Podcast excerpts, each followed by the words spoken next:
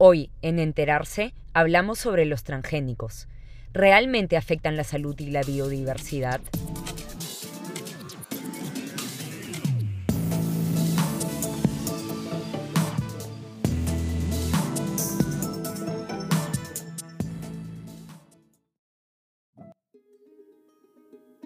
Los transgénicos, productos modificados genéticamente, son bienes controvertidos.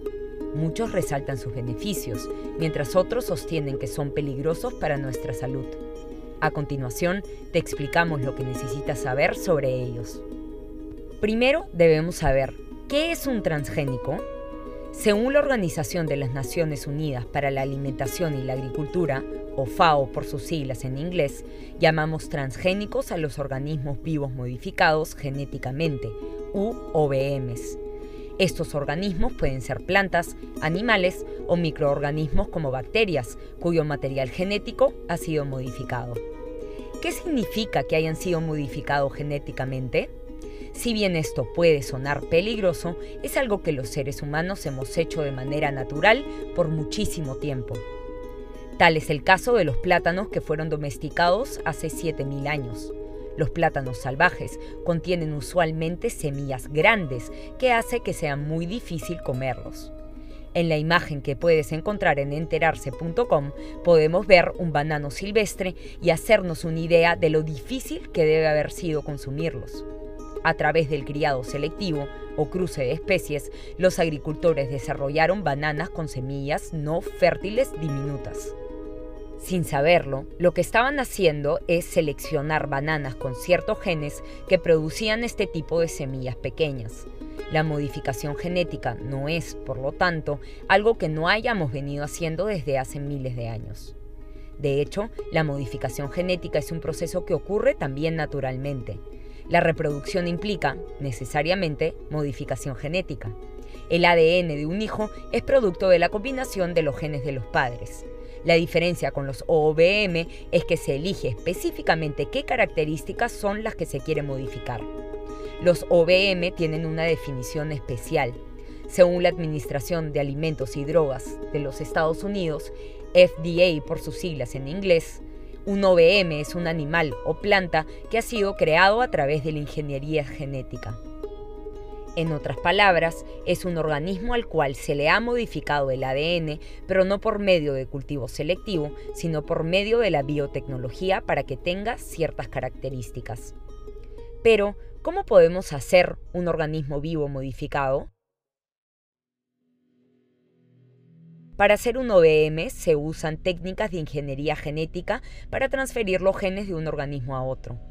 Por ejemplo, se puede transferir los genes de una bacteria a una planta. ¿Cómo se hace esto? El primer paso es identificar un organismo con una característica que permita resolver un problema. Por ejemplo, se puede extraer material genético de una bacteria que genere una sustancia tóxica para los insectos que comen cultivos. Una vez que se tiene el material genético deseado, debemos insertarlo en el ADN del organismo que se quiere mejorar por ejemplo, en las semillas de una planta, de tal forma que la planta genere la sustancia insecticida. Para insertar este material genético en una semilla existen distintas técnicas. Una primera técnica es la biolística. Si bien suena complicado, es simplemente una forma de decir cañón de genes. Lo que hacen es disparar a gran velocidad pequeñas microesferas de oro o tungsteno recubiertas de ADN estas esferas atraviesan la pared celular y con suerte el material genético se integra al ADN de las células de la semilla. Otra técnica que se puede usar es insertar el material genético a través de una bacteria. Por ejemplo, se puede utilizar la bacteria llamada Agrobacterium tumefaciens, que invade naturalmente las semillas y altera las plantas insertando su propio ADN. Lo que hace es modificar el ADN de la bacteria con las características deseadas para que luego esta bacteria cope su material genético en las semillas de las plantas. Usar bacterias para modificar el ADN de un organismo puede sonar peligroso. Sin embargo, los humanos tenemos naturalmente bacterias en nuestro cuerpo y muchas de ellas son beneficiosas para nuestra salud. Ahora, según la Academia Nacional de Ciencias, Ingeniería y Medicina de Estados Unidos, parte de los beneficios de usar cultivos transgénicos es que son más baratos, tienen mayores niveles nutricionales y también mayor durabilidad. De hecho, una de las ventajas que tiene este tipo de cultivos es que a través de la ingeniería genética se aumenta su resistencia hacia agentes dañinos como los insectos y los herbicidas. Uno de los principales beneficios de los OBM es la posibilidad de proteger a los cultivos contra las plagas de insectos. Para ello, incorporan en el código genético de las plantas un gen de la bacteria llamada Bacillus thuringiensis. Este gen permite a la planta generar una toxina que ataca a los insectos, pero que es segura para el consumo humano, como explica la institución citada. En Bangladesh, el cultivo de la berenjena es muy importante. Sin embargo, muchos cultivos eran completamente erradicados por plagas de insectos. Esto obligó a los agricultores a usar insecticidas para prevenir la pérdida de sus cultivos. Esta medida no solo era costosa para ellos, sino que en muchas situaciones se enfermaban por el uso de estos. En el 2013, no obstante, se introdujo una berenjena modificada para resistir las plagas. Esto no solo redujo el uso de pesticidas en un 80%, sino que los agricultores aumentaron sus ganancias. Por otro lado, los OBM contribuyen a tener mejores cosechas. Esto se traduce en un mayor volumen de cosecha por menos tierra utilizada. Por ejemplo, en un metaestudio que puedes encontrar en enterarse.com, el cual revisó 6.000 estudios a lo largo de 20 años, se determinó que el uso de maíz modificado genéticamente aumentó la cosecha en un promedio de 10.1%. De hecho, dependiendo del país, el aumento de cosecha podría variar entre 6 a 25%. Pero además se determinó que estas cosechas tenían menos toxinas que causan problemas de salud. Por otro lado, en Brasil, en el 2015, se aprobó el uso de eucaliptos modificados genéticamente para aumentar su producción. Esto aumentó la producción de madera en un 20% y redujo el tiempo de maduración de 7 a 5 años y medio. Otro caso sumamente interesante es el uso de un hongo transgénico para disminuir la población de mosquitos que causan la malaria. Científicos de la Universidad de Maryland y el Instituto de Investigación de la Salud de Burkina Faso modificaron el código genético de un hongo que infecta naturalmente a los mosquitos y no a otros insectos como por ejemplo la abeja. Ellos incluyeron genes de una araña australiana para que este hongo produzca el mismo veneno que la araña una vez que haya infectado a los mosquitos. Los experimentos mostraron que la población de mosquitos se reduce en un 99% tras 45 días de haber sido expuesta al hongo modificado. Por último, los OBM también permiten introducir genes en las plantas para que resistan el uso de herbicidas. Los agricultores usan herbicidas para matar a las hierbas malas que amenazan sus cultivos. Sin embargo, estos pueden dañar también su cosecha. Por ello, algunos cultivos modificados genéticamente son resistentes a los herbicidas. De esta manera, los agricultores pueden hacer uso de estos sin preocuparse por dañar sus cultivos.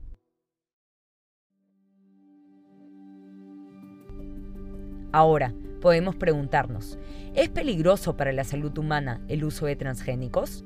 Si bien los OBMs tienen beneficios indiscutibles, mucha gente tiene preocupaciones sobre cómo podrían afectar la salud humana. Las principales preocupaciones se dan por el miedo a que las modificaciones genéticas causen problemas como alergias, mayor probabilidad de cáncer o que los alimentos contengan algún tipo de componente que dañe la salud. Con respecto a los alergenos, los alimentos OBM son evaluados para corroborar que no tengan sustancias que puedan causar alguna reacción alérgica. Por el contrario, los alimentos cultivados con métodos tradicionales no son probados de esta manera. Por otro lado, con respecto a la posibilidad de que los OBM contribuyan al desarrollo de cáncer en las personas, la Academia Nacional de Ciencias de Estados Unidos explica que, desde que empezó el consumo de los OBMs, los patrones estadísticos de cáncer no parecen evidenciar un incremento que se puede atribuir a los transgénicos. Por último, la Academia Nacional concluye que los estudios realizados hasta el momento no han podido vincular los OBMs a ninguna enfermedad o condición crónica que afecte a los seres humanos. Por el contrario, se ha evidenciado que el uso de OBMs es beneficioso para la salud humana de manera indirecta, porque por medio de su utilización se reduce el uso de insecticidas en los cultivos. Otra preocupación con respecto a los transgénicos es su efecto en la biodiversidad, pues se ha encontrado evidencia de organismos con genes transgénicos en poblaciones de vegetación no transgénica. En otras palabras, semillas o OBMs han llegado, de alguna manera, a los cultivos que no son de esta clase. Algunas personas temen que la biodiversidad se vea afectada. ¿Por qué esto sería un problema? Según un estudio publicado por Science in the News, organización perteneciente a la Universidad de Harvard, la diversidad genética en una población, ya sea de plantas o animales, es sumamente importante. Mientras más diversa es una población, es más probable que sus individuos sobrevivan condiciones desfavorables en comparación con poblaciones de individuos con baja diversidad genética. Un buen ejemplo de por qué la diversidad genética es importante es el caso de la hambruna en Irlanda a mediados del siglo XIX. En esta época, la alimentación de la población irlandesa dependía principalmente del cultivo de papas. Sin embargo, las papas cultivadas en Irlanda no eran sembradas usando semillas como pensaríamos, sino plantando secciones de una papa padre. En otras palabras, los irlandeses no esperaban que las papas se reproduzcan, sino que plantaban secciones de papas para que crezcan. Esto trajo como consecuencia que no haya intercambio de genes en la población de papas. Todas eran clones y contenían el mismo material genético. La falta de diversidad genética produjo que una epidemia de tizón de la papa erradique la población entera del producto. Esto sucedió porque todas las papas eran iguales y no había individuos con genes resistentes a esta enfermedad. En el caso de los cultivos OBM, al poder mezclar sus genes con plantas convencionales y al ser más resistentes y tener más chance de reproducirse, algunos piensan que poco a poco sus genes se irán imponiendo. De esta manera las poblaciones serían cada vez más homogéneas y se iría perdiendo la diversidad genética. Sin embargo, las investigaciones actuales no han encontrado efectos negativos relacionados a esto. Por ejemplo, un estudio de la Academia Nacional de Ciencias de Estados Unidos concluyó que a pesar de que se han encontrado genes de transgénicos en poblaciones no modificadas, no se han encontrado casos que muestren que hayan efectos negativos en el medio ambiente. Además, este informe también sostiene que no se encontró evidencia de algún efecto negativo por la reproducción de plantas convencionales con OBMs. Por otro lado, en un metaestudio que puedes revisar en enterarse.com, se concluyó que los cultivos modificados produjeron que la actividad agrícola tenga un impacto positivo en la biodiversidad. Esto debido a que se reduce el uso de insecticidas, herbicidas y se necesita menos terreno para poder producir. ¿Cuál es la situación actual de los OBMs? Si bien hay algunos países, como el nuestro, que aún no produce ni cultiva esta clase de productos, los cultivos transgénicos se están usando ampliamente alrededor del mundo. En un mapa que puedes revisar en enterarse.com podrás ver la cantidad de tierras usadas para cultivar productos transgénicos. Según la Royal Society, en el 2015, 28 países cultivaron un total de 179.7 millones de hectáreas, lo cual representa el 10% del total de tierras arables en el mundo. De estos países que cultivan transgénicos, Estados Unidos es el principal productor, seguido por nuestros vecinos Argentina y Brasil. De hecho, Estados Unidos destina cerca del 40% de sus tierras arables al cultivo de OBMs. En segundo lugar se encuentra Brasil y luego Argentina. Los principales cultivos modificados de estos países son el maíz y la soya, aunque estos no son usados directamente para el consumo humano, sino para alimentar animales. Sin embargo, las personas sí terminamos consumiendo la carne, la leche y los huevos que provienen de estos animales. Actualmente, solo algunos productos transgénicos son consumidos directamente por los seres humanos. Por ejemplo, en Estados Unidos se comen tomates, papayas y calabazas transgénicas. China también es un país donde se consumen tomates y papayas de este tipo, pero además se consume pimienta dulce modificada.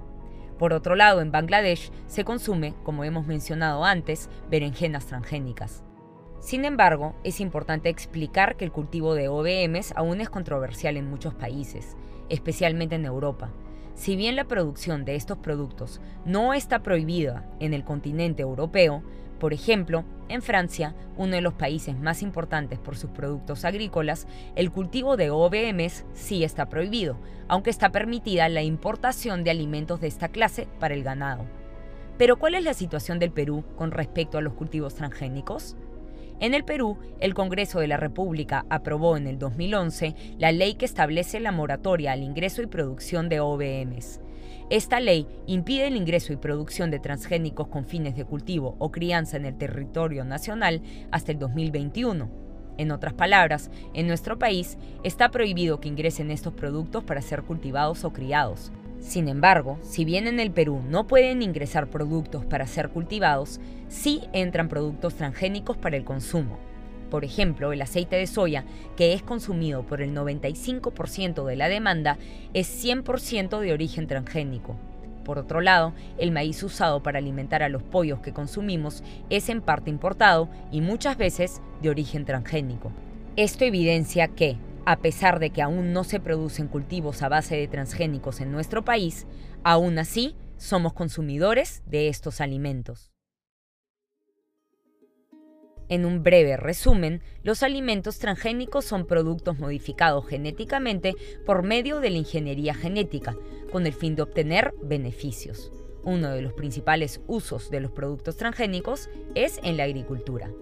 Los cultivos transgénicos son principalmente diseñados para resistir plagas de insectos o resistir el uso de herbicidas, lo cual redunda en un uso más eficiente del suelo y mayores cosechas.